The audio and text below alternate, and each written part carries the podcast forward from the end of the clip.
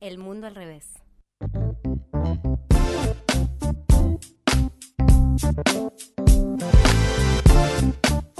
Continuamos aquí en el mundo al revés.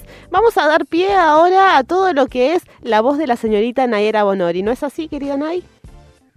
¿Cómo estás? Ah, la salvada, que estaba hace una hora en el programa. Ya estamos Eh, vamos a ya dar pie, así es, a mi voz. Eh, a, a quienes están escuchando en estos Usted momentos. dirá de qué nos va a hablar, qué nos va a contar, qué nos trae en el día de la fecha. Bueno, wow, empiezo, empiezo a hablar porque es mucha data. Primero, voy a hacer una pregunta al, acá a ustedes. ¿Saben quién es Archie Iván Marshall? Ni idea. ¿Quién Ay, es? de repente lo escucharon. AKA, AKA en la jerga del hip hop, es decir, cuyo altereo es King Krul. No, yo no. Yo desconozco. Perfecto. Yo tampoco hace una semana, quiero, con- quiero contarles. Eh, King Krul es un cantante londinense que debutó con un EP homónimo a la edad en la que alguno de nosotros estaba viendo qué estudiar o ni siquiera sabíamos dónde estábamos parados, básicamente. Se caracteriza por tener un estilo en el que se prepondera lo que es la fusión, o sea, todo lo que alguna vez él escuchó pero a su impronta. Es como un jazz que tiene algunas cuotas medio trash, la onda pura de lo que es el post-punk, que ahora vamos a hablar, y su carácter oscuro, lo que es también el indie inglés, y beats al boom bap del hip hop under, todo, todo teniendo una letra que es espectacular.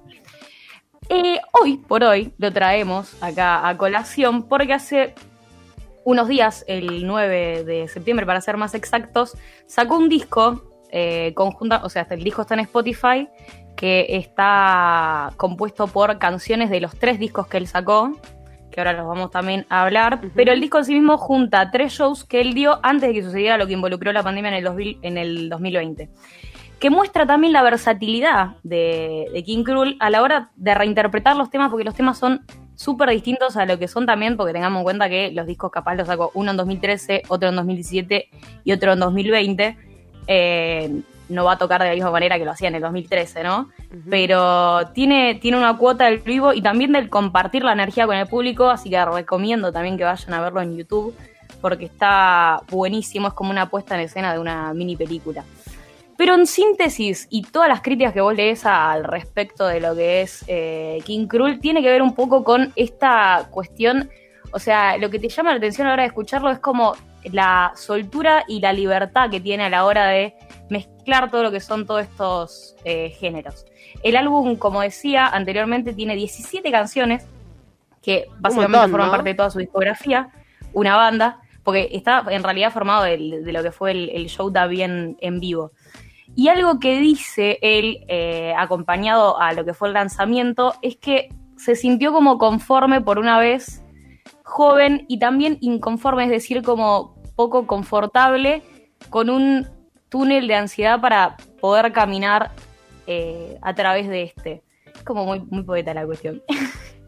La cuestión es que el disco en cuestión, porque ya estamos hablando y yo no dije todavía el nombre del disco de la manija que tengo, es You Hit Me Up, You Call Me Down, You Cool Me Down. Es decir, me das calor, me das frío, me das todas las sensaciones que te da este, cuando escuchas este discazo. Pero antes de hablar de lo que es el disco, y basta de preámbulos, vamos a hablar de la musa y de dónde proviene, porque creo que un poco, así como somos lo que leemos, y, y para poder escribir tenés que leer, para poder hacer música también tenés que escuchar, ¿no?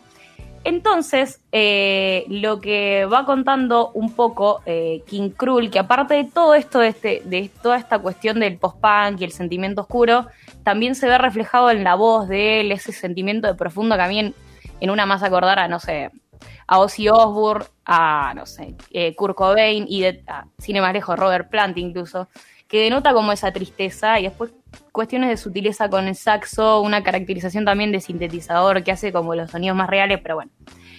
Eh, en síntesis, la musa de donde proviene y sobre lo que mucho, muchos, muchas, muchas comparan a, a, a lo que es King Krul es con Joy Division. Para quienes no saben qué es, quién es o quiénes son Joy Division, eh, Joy Division es una bandaza, fue una de las primeras bandas así como icónicas de lo que fue el post-punk, eh, que no era punk, sino que estaba, o sea, el post-punk no era punk, pero estaba inspirado por la energía de lo que es el punk y desarrollar todo este sonido, pero con una cuota de, las letras relacionadas a la crudeza de la vida, incluso hasta desesperación y muerte, porque quien fue cantante de vocalista de, de Joy Division, Ian Curtis, eh, era alguien que sufría epilepsia, incluso después se suicidó por toda una depresión, pero quienes incluso también eh, inspiraron a mismo Joy Division fue Suxy and the Banshees, que lo vamos a estar escuchando ahora de fondo. Es lo que estamos escuchando. Sí, sí. Ah, no lo escucho yo. Bueno, Suxy and the Banshees fue una banda británica que fue una de las más innovadoras de lo que fue también el movimiento post-punk, liderada por Susie Sux, una reina, una cantante y compositora británica del carajo, eh, que incluso fue, eh, eh, digamos, quien influyó a cantantes como PJ Harvey o Tom York de Radiohead. Terrible. Y sin ir más lejos, si hablamos de post-punk, hablamos de, hablamos de King Cruel o lo que sea, mismo está post-punk ahí en lo que es el, el rock nacional. Digo, Sumo escuchaba Joy Division, Los Redondos tienen el disco Octu- Octubre, que esto también es para otra columna si quieren, que también es bastante post-punk y hace a lo que es la crudeza. Si hablamos sin lejos de Joy Division, y ahora en un ratín, si, si quiere también Harry, vamos a escucharlo de fondo. Eh, Joy Division también tenía esta cuestión de buscar el sonido a través del hard rock con toques de punk y el bajo era de Peter Hook era el que llevaba la melodía, la guitarra de Bernard Summer era la que rellenaba los huecos con riffs densos y Ian Curtis era el que metía la letra que, que te generaba esa pesadez y te generaba esa crudeza y esa cosa de sentir cómo se rompe la voz al compás de lo que es la letra, ¿no? Ahí escuchamos nadie. Eh, ah, joya, pero yo no estaba escuchando. eh, ¿Sentí? sí, Ahí lo, lo tenemos de fondo, lo tenemos de fondo. Perfecto. Esto también fue influencia de, eh, de King Cruel, o por lo menos lo, lo relacionan con él por esta cuestión gótica también y este sentido en la letra. eh, que bueno, sí, quien no escuchó Joy Division tienen dos discos, así que vayan a escucharlos ya corriendo. Y quien fue influencia también King Cruel, que fue muy flashero, también escucha bossa nova, bra- brasilera, que, tipo música argentina, fue Ed Mota, que sí también me invita Harry a escucharlo, que es un compositor multiinstrumentista y canta multiinstrumentista y cantante brasileño de soul, funk y jazz, que tiene un groove que te caes, así, ah. O sea, Yamiro Kwai, no tenemos nada que envidiarte. Lo estamos oyendo. Eh, bueno, a lo que voy, es muy flashero porque de repente estás escuchando hip hop, estás escuchando eh, soul, estás escuchando jazz, estás escuchando punk, ¿qué querés? Todo, ¿entendés?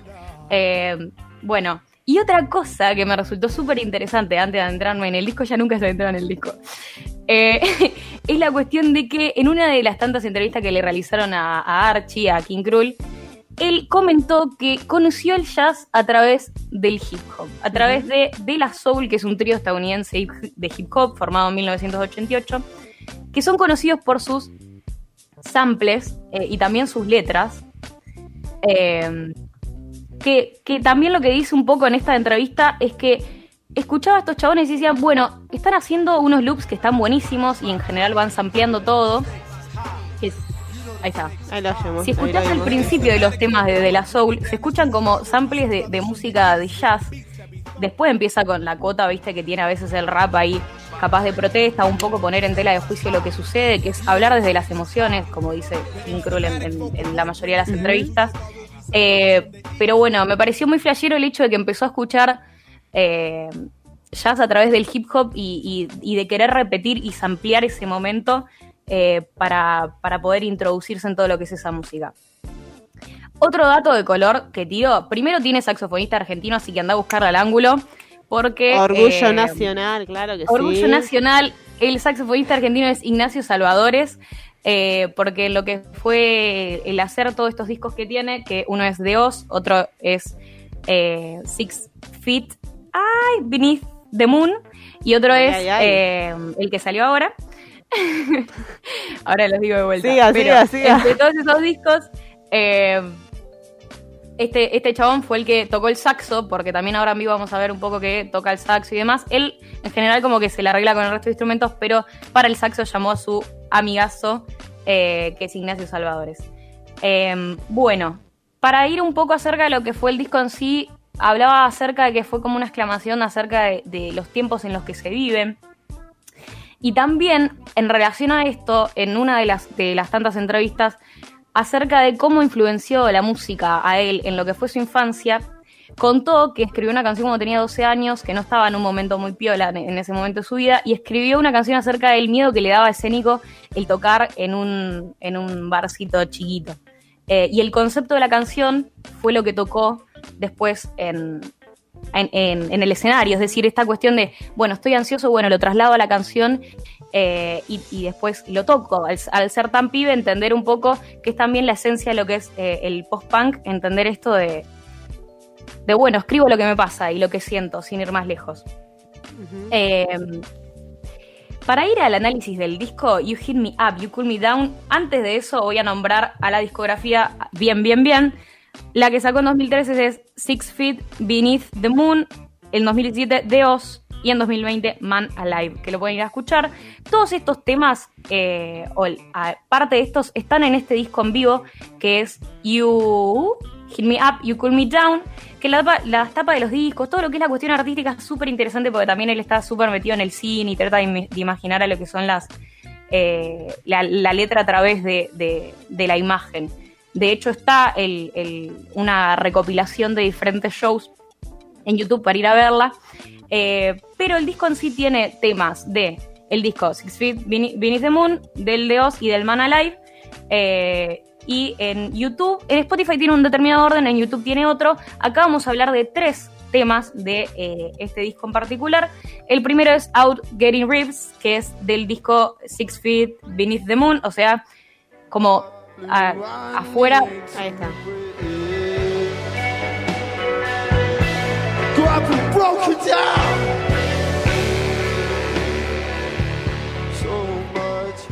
Todo esto eh, que estamos escuchando acá, esto en particular, es en vivo. La versión en vivo es sumamente distinta a lo que es la versión del 2013. O sea, tiene. Sin, ponele un, un toque sin más, eh, Harry, lo escuchamos todo.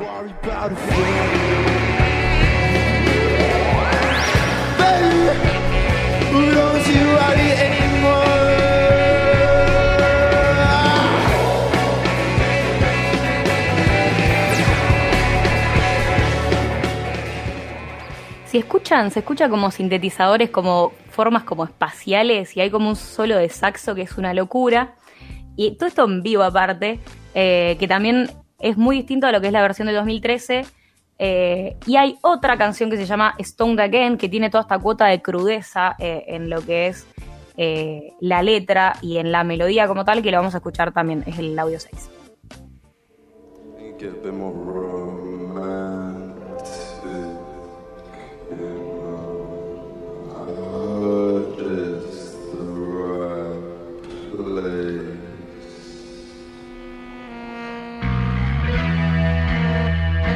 Por ejemplo, en la versión de estudio no está.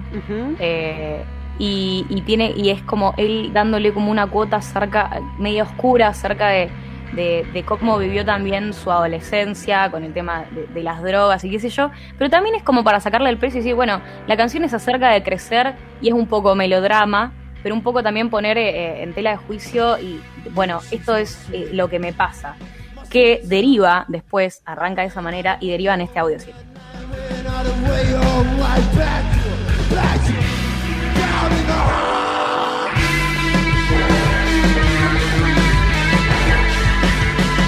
O sea, a mí lo que me gusta de esto es que rompe un poco con la estructura de la música que estamos acostumbrados a escuchar, ¿no? Como que tenés una estrofa, un estribillo, una determinada manera de, ser y un poco lo sucio y lo desprolijo, no a lo papo porque lejos de todo lo contrario, es una suciedad que se encuentra dentro de, todos estos géneros eh, y el, eso, el decir, bueno, esto es lo que me pasa y los precios de, de esta manera.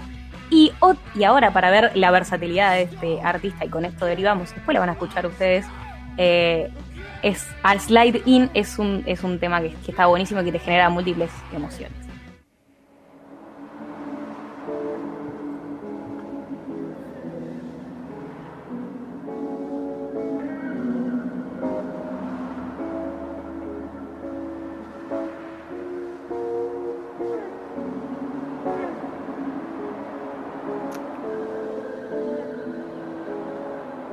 La canción arranca de esa manera.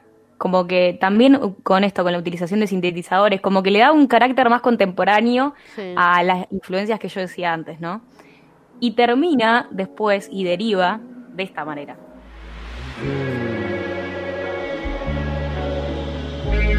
Some said I never know. Won't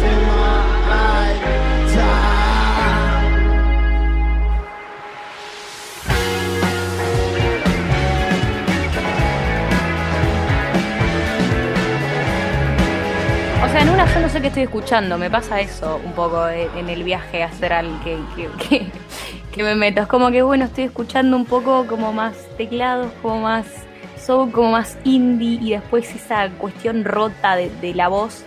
Eh, nada, me parece como súper interesante interesante también. sí, También escuchar, porque hace, me parece que contemporáneo artistas de estas características, sinceramente no conocía. Eh, así que les invito a que vayan a escuchar las versiones de estudio también, porque todo este, todo esto es un disco en vivo, o sea, son básicamente las canciones que él ha hecho a lo largo de los años en vivo, que lo pueden encontrar en YouTube, con una mini película también desarrollada por él, con este carácter también que tiene acerca de la estética.